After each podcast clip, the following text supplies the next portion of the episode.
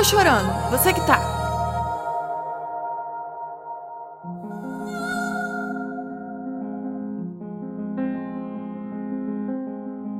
Esse episódio de hoje será sobre três temas: choro, arte e jogos maravilhosos. Primeiro de tudo, eu já vou começar jogando a grande questão: o que é arte? E a segunda questão: quem está à altura de dizer o que é e o que não é arte?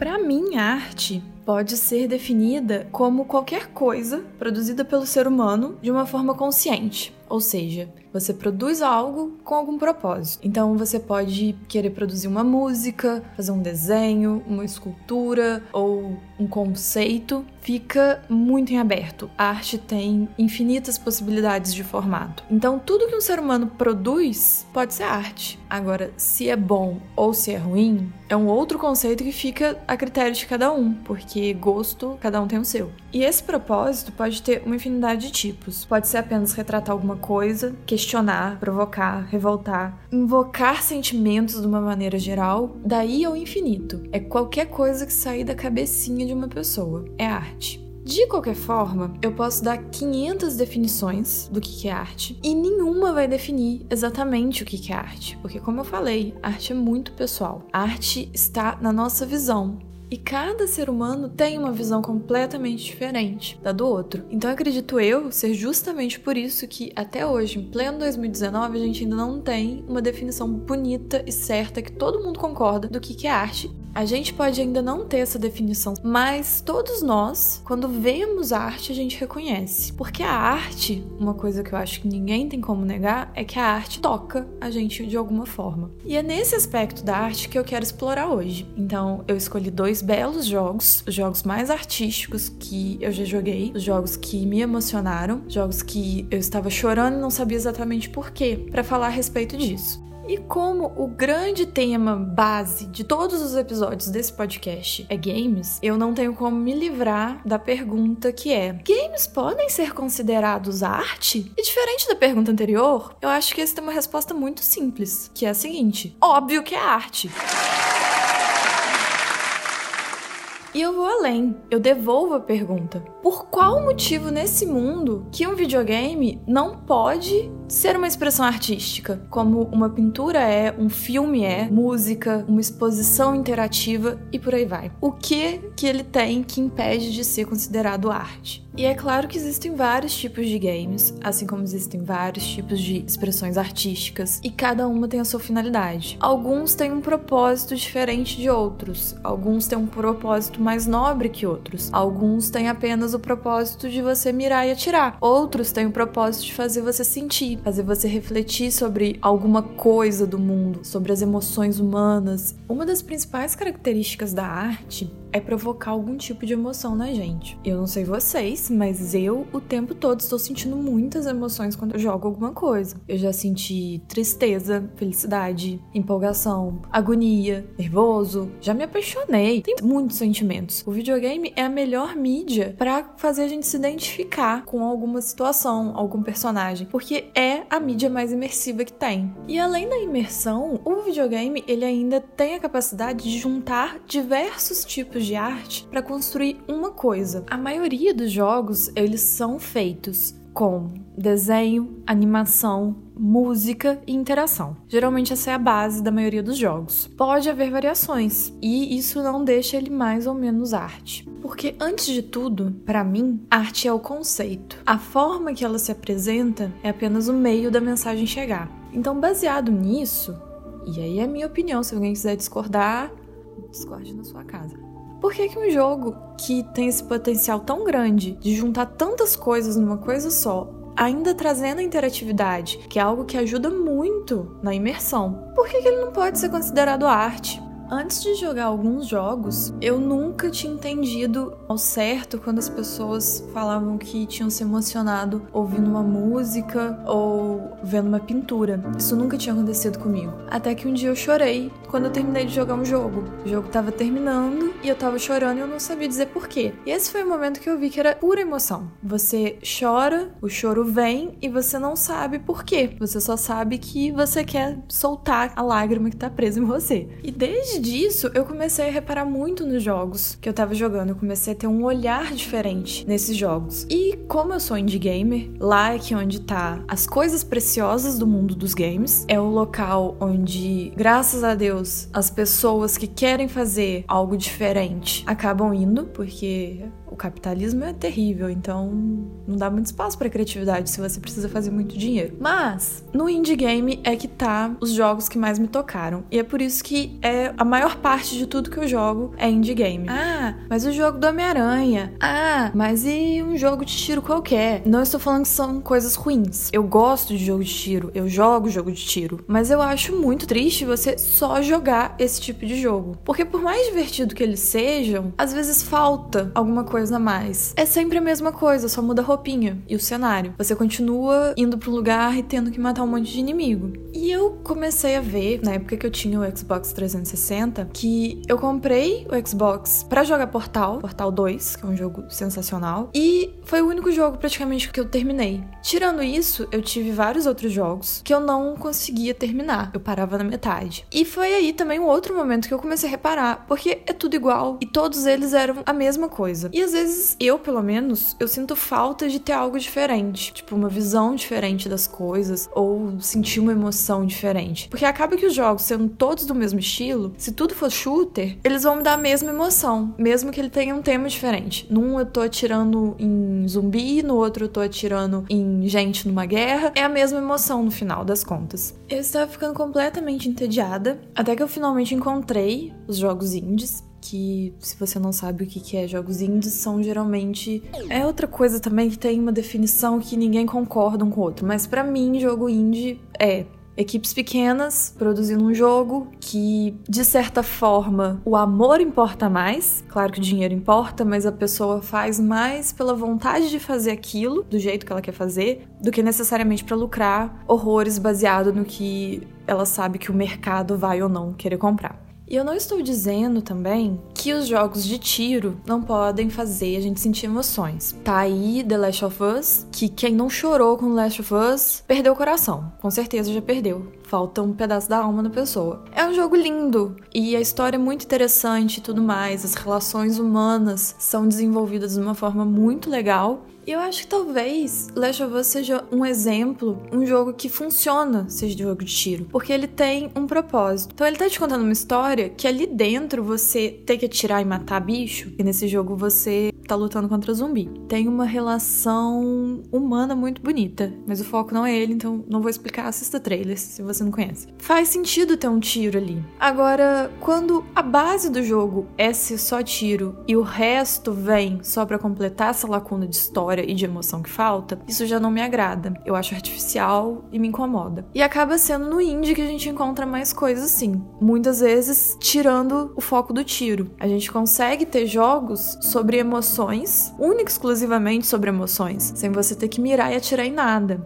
O primeiro jogo que eu joguei que me fez chorar, sem entender por que eu tava chorando, foi Journey. E eu vou falar toda a minha experiência com Journey, porque eu entendo perfeitamente dois lados dessa experiência, porque eu estive em dois lados distintos. Quando Journey foi lançado, lá em 2000, eu não tinha um PS3. E Journey é um jogo exclusivo de PS3. Hoje em dia ele tem pro PS4, inclusive saiu pro PC, o que é uma coisa sensacional, porque é muito absurdo esse tipo de jogo ficar exclusivo a uma plataforma só. Você tá tirando algo da humanidade. É um crime esse tipo de jogo não tá acessível para todas as pessoas. Mas capitalismo é foda novamente. Eu não tinha um PS3, eu tinha um Xbox 360 e meu namorado na época também tinha tinha um Xbox 360. Meu namorado na época, quando ficou sabendo de Journey, ficou enlouquecido. Eu não lembro exatamente como aconteceu, mas eu sei que um dia do nada ele estava extremamente obcecado nesse jogo e a gente não tinha como jogar. Ele inclusive ficava assistindo gameplay no YouTube de tão doido que ele tava com o jogo e não tinha como jogar.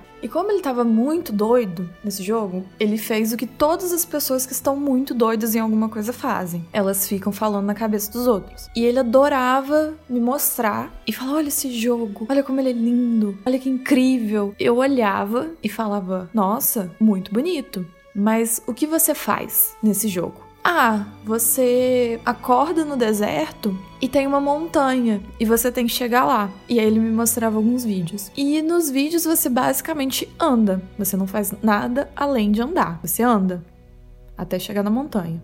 É um deserto. Journey é um jogo que se passa num deserto. Você acorda um dia do nada, no deserto, no meio do deserto. E você se levanta, vê uma montanha e assume que você tem que andar até essa montanha. Porque o jogo não te fala um A a respeito de nada que você tem que fazer. No máximo, ele te fala qual botão faz o quê. Tirando isso, ele não te fala mais nada. Eu via esse jogo e eu via ele maravilhado com isso e não entrava na minha cabeça como que aquele jogo podia ser bom. Porque como que vai ser bom um jogo que você literalmente só anda, não encontra nada, não conversa, não tem que matar nada, na minha cabeça não entrava. Como que esse tipo de jogo seria bom? E por que, que ele tava tão emocionado com aquilo? Um dia a gente foi na casa de um amigo nosso que tinha um PS3 com Journey e aí ele ficou enlouquecido e quis jogar. Na minha cabeça, mesmo eu não entendendo o que que tinha naquele jogo, eu achava que eu só conseguiria entender qual era o apelo de Journey se um dia eu pegasse para jogar. E aí eu não quis jogar na casa de alguém, porque aí eu ia jogar só 20 minutos e não jogaria mais. Então, nesse dia eu não quis jogar, porque eu achei que ia estragar minha experiência. Se é que existiria alguma experiência naquele jogo que você só anda num deserto. E no final das contas, isso foi uma das coisas mais sábias que eu já fiz na minha vida. Me negar a jogar 20 minutos de Journey, para quando eu fosse jogar, eu jogar ele inteiro de uma vez só, completamente dedicada àquele jogo. Um tempo depois, este nosso amigo, que é um anjo na Terra, é o ser humano mais maravilhoso que existe, ser humano perfeito. Ele é maravilhoso. Um beijo, Thiago Neri. Esse meu amigo emprestou o PS3 dele, porque eu queria muito jogar Last of Us, e depois que eu jogasse, eu iria passar pro meu namorado. E como eu tava lá com o PS3 já mesmo e tinha um Journey lá. Eu falei, ok, agora eu vou jogar então. Vamos ver qual é desse jogo. E realmente, você acorda no deserto, não tem nada, você anda e continua não tendo nada. E você vai andando e andando e chega um momento que você começa a encontrar alguma coisa. Mas isso não significa que não existe uma forma de comunicação. Em alguns momentos do gameplay, a gente encontra outro jogador e ele simplesmente aparece andando pelo cenário. E aí a gente pode escolher se quer se juntar ou não a essa pessoa, inclusive pode jogar até o final com a mesma pessoa. E Journey foi desenvolvido de uma forma que os próprios desenvolvedores queriam que tivesse um clima de amizade e companheirismo entre as pessoas, o que geralmente não acontece em multiplayer, porque os jogadores querem um assassinar o outro ou sacanear o outro. Então eles tiveram que pensar em algumas formas para as pessoas se amarem, ao invés de tentar se sacanearem. As formas que eles encontraram de fazer isso foi dando os mesmos itens que um pegasse, o outro também podia pegar. Um pegar não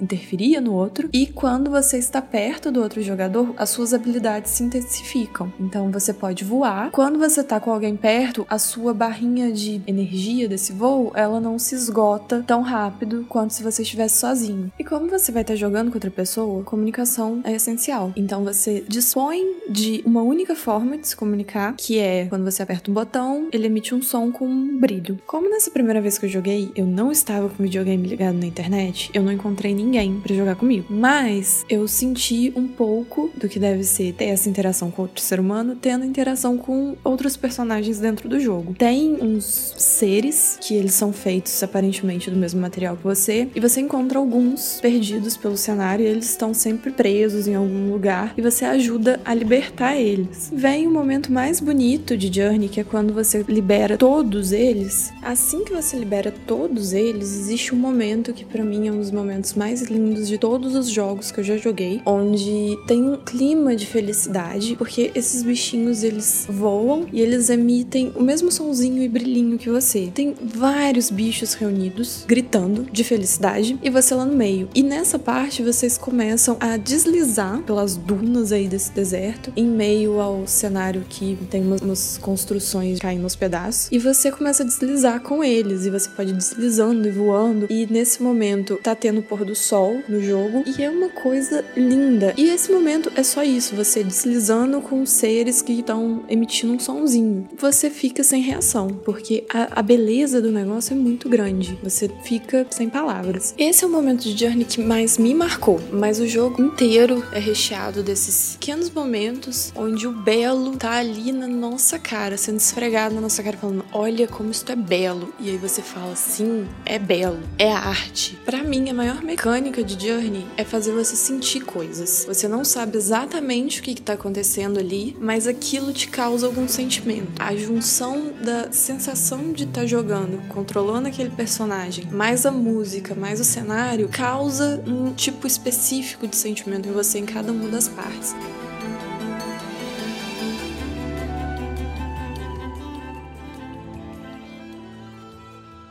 Fim, quando você chega na montanha, você enfrenta uma superação para conseguir chegar no topo dessa montanha. É difícil, você passa por dificuldade, o seu personagem não aguenta. Chega um momento que você passa tipo uma porta, entrada de alguma coisa, e nesse momento que o meu personagem lentamente foi sumindo por aquela passagem e a música tomou conta e eu vi que o jogo tinha acabado, eu me dei conta que eu tava chorando. E eu não vi esse choro vindo, mas o choro tava ali. E esse meu lindo momento de emoção foi interrompido por dois segundos pela minha avó me oferecendo pastel. enquanto eu comi o pastel, eu refleti tudo aquilo que meu namorado da época estava tão enlouquecido a respeito desse jogo era verdade. Era literalmente um jogo que você só anda e tem leves desafios, mas ele não é sobre isso. Ele não é sobre pular e voar. Ele é sobre sentir. Se você não sente jogando Journey, não adianta jogar, porque a intenção do jogo não é ser gostoso voar. A intenção do jogo é a junção de tudo causar um sentimento em você. E eu entendi o apelo de Journey, porque é literalmente o nome do jogo. É a jornada que importa. E não importa se você não entendeu perfeitamente qual é a história ou não encontrou ninguém para dividir esses momentos, mas você sentiu a jornada de chegar até a montanha. Como é sair do meio do deserto do nada e finalmente alcançar seu objetivo tendo passado por todas as coisas que você passou. Você sente tudo que o personagem tá sentindo ali também.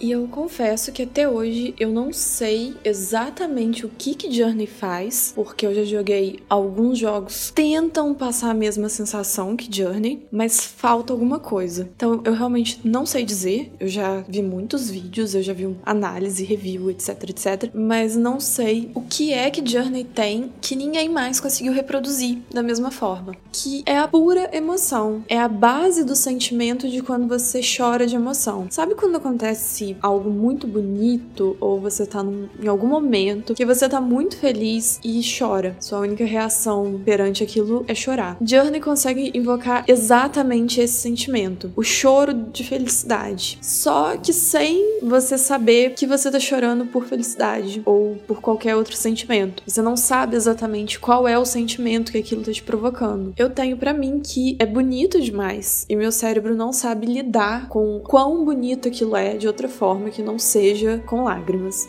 Journey é um jogo perfeito e ele consegue ser além de um jogo, ele é uma, uma experiência que eu gostaria que todos os seres humanos pudessem passar por ela, sentindo os sentimentos, porque algumas pessoas não sentem nada jogando e acham chato, mas aí vai de cada um. Porém, é algo que, não sei, mexe, mexeu muito comigo. A experiência parece que me mudou de alguma forma. Eu vi algo muito belo diante de mim e isso me tornou mais bela de alguma forma. E eu gostaria que todo mundo pudesse sentir esse tipo de coisa.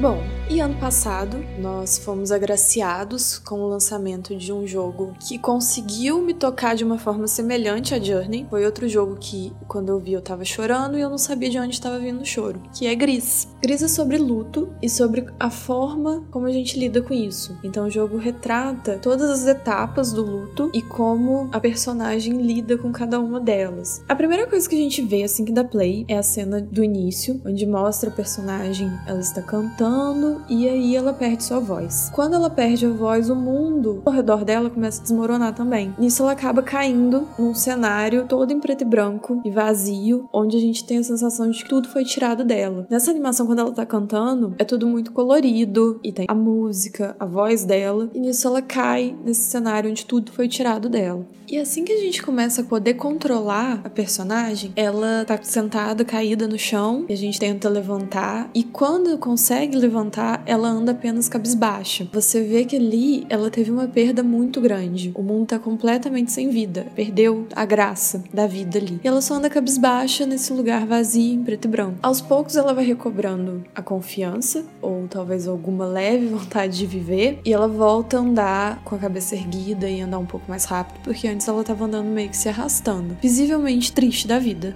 E vale mencionar que Gris é dividido em etapas, ou capítulos, ou fases, chame da forma que quiser, e cada uma dessas etapas corresponde a uma etapa do luto e a uma cor que ela recupera. A gente tem negação, raiva, negociação, depressão e aceitação. Por exemplo, na etapa da raiva, a primeira cor que a gente recupera assim que passa por essa fase da negação, que é tudo em preto e branco e sem vida, é o vermelho. Quando a gente recupera a cor vermelha, o cenário fica predominantemente vermelho. E a gente tem que enfrentar algumas partes onde vem um vento muito forte que impede a gente de prosseguir. E a gente só consegue passar por esses ventos ou esperando eles se acalmarem, ou mais para frente, quando a gente consegue uma habilidade de se tornar mais forte e esses ventos não arrastarem mais a gente para trás. Mesmo com alguma dificuldade, a gente agora consegue seguir em frente. Todos os capítulos de Gris vão seguir mais ou menos essa fórmula. A gente vai encontrar alguma dificuldade, algo que não deixa a gente prosseguir, e a gente vai ter que encontrar uma forma de lidar com isso.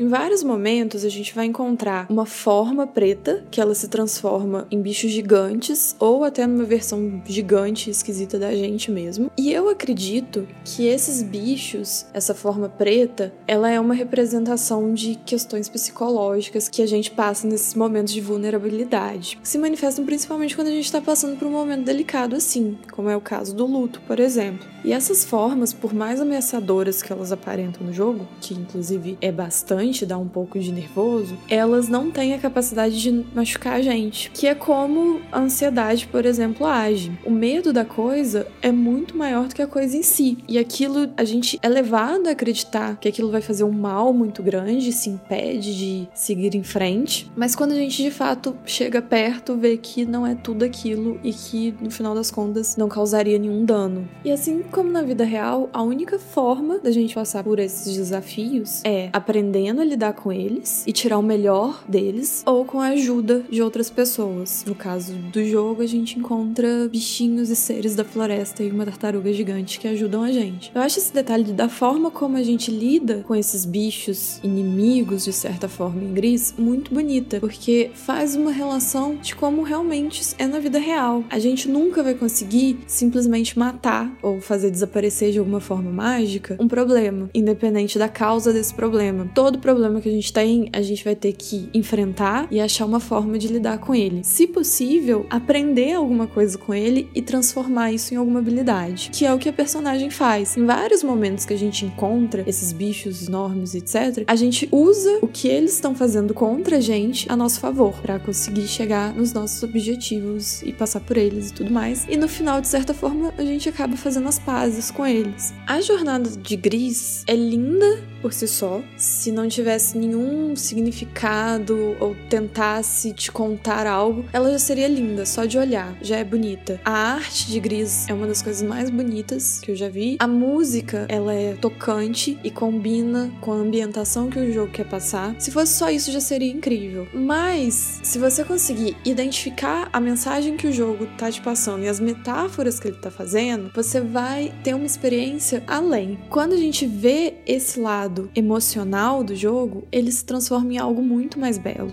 Assim como em Journey, Gris também não tem diálogos, você também não encontra ninguém, você faz a sua jornada inteira sozinho, mas você encontra alguns personagens que te ajudam e te dão um certo conforto, te trazem uma alegria, faz amizades. Esses personagens servem pra gente gente vê que mesmo nos momentos que a gente tá mais para baixo, às vezes uma ajuda de outra pessoa, um gesto de carinho de outra pessoa, faz muito bem pra gente e devolvem a alegria de viver que a gente talvez estava perdendo. E Gris é o tempo todo sobre isso, recuperar a alegria de viver. No jogo isso é ilustrado através das cores. Cada capítulo você recupera uma cor e aí o seu mundo vai ficando mais colorido e mais bonito e mais cheio de coisa, até que no final você recupera finalmente a sua voz. E quando você canta perto de algumas coisas, as coisas florescem, criam vida. Nesse momento, que é já bem pro final, você vê que ela recuperou toda a graça da vida e como que o mundo pode ser bonito quando a gente tá em condição de apreciar. Gris me fez chorar e me faz chorar só de lembrar, eu já fico com vontade de chorar em dois momentos, que foi na cena de abertura, que assim como o final de Journey, eu não sei por que, que eu tava chorando, eu não tinha nem começado o jogo ainda, então eu não tinha nada para aquilo tá me tocando. Era a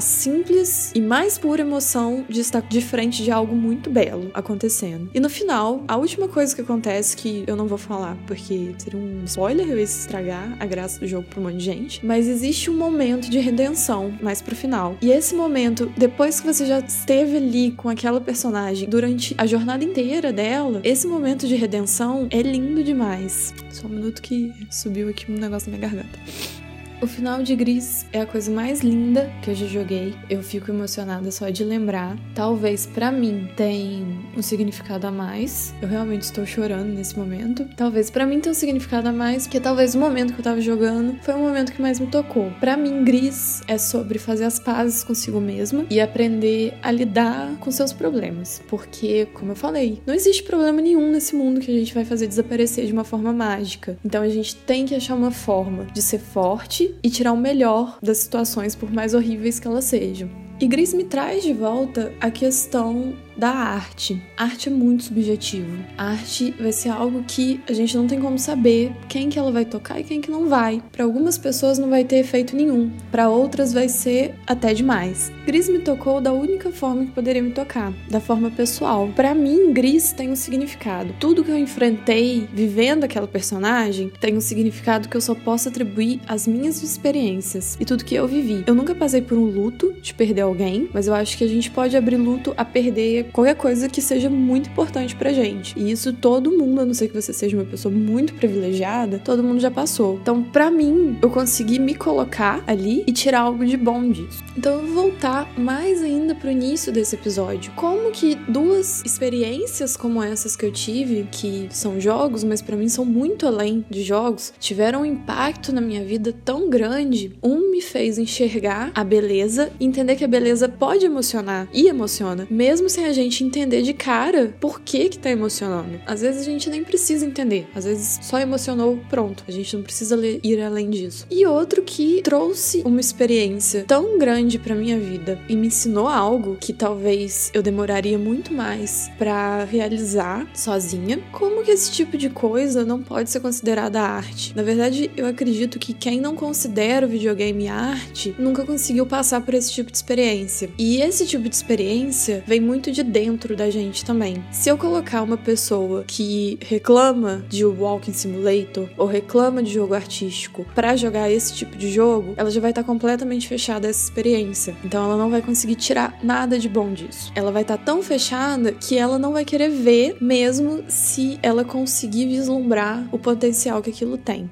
E, novamente, não são apenas esse tipo de jogo que faz a gente chorar, que é arte. Arte é qualquer coisa. Arte é uma ideia. Arte é fazer você refletir sobre um tema que você não, não refletiu antes. Ou sobre retratar alguma coisa que você vive todo dia. E isso o videogame faz o tempo todo. E o que é mais interessante ainda, o videogame é uma mídia que tem um potencial tão grande de colocar a gente num papel que a gente não tá acostumado a estar. Você pode ter experiências no videogame que você nunca vai ter na sua vida por diversos motivos. E por motivos de você não vai conseguir mesmo. Por exemplo, se você for um homem heterossexual, você nunca vai ter a experiência de como é ser uma adolescente lésbica fugindo de casa porque seus pais não gostaram de descobrir isso. E no videogame você pode ter um pouco dessa experiência, diferente de um filme, que você também pode ter essa visão, mas de uma forma um pouco mais afastada. E eu vou defender até o fim dos meus dias. Videogame é arte sim, e é uma arte com muito potencial. E assim como todos os tipos de arte, a gente precisa estar aberta a ela para que ela possa cumprir o seu propósito. Permita-se sentir sentimentos, permita-se chorar sem saber porquê. Às vezes, sentir algo que a gente não compreende direito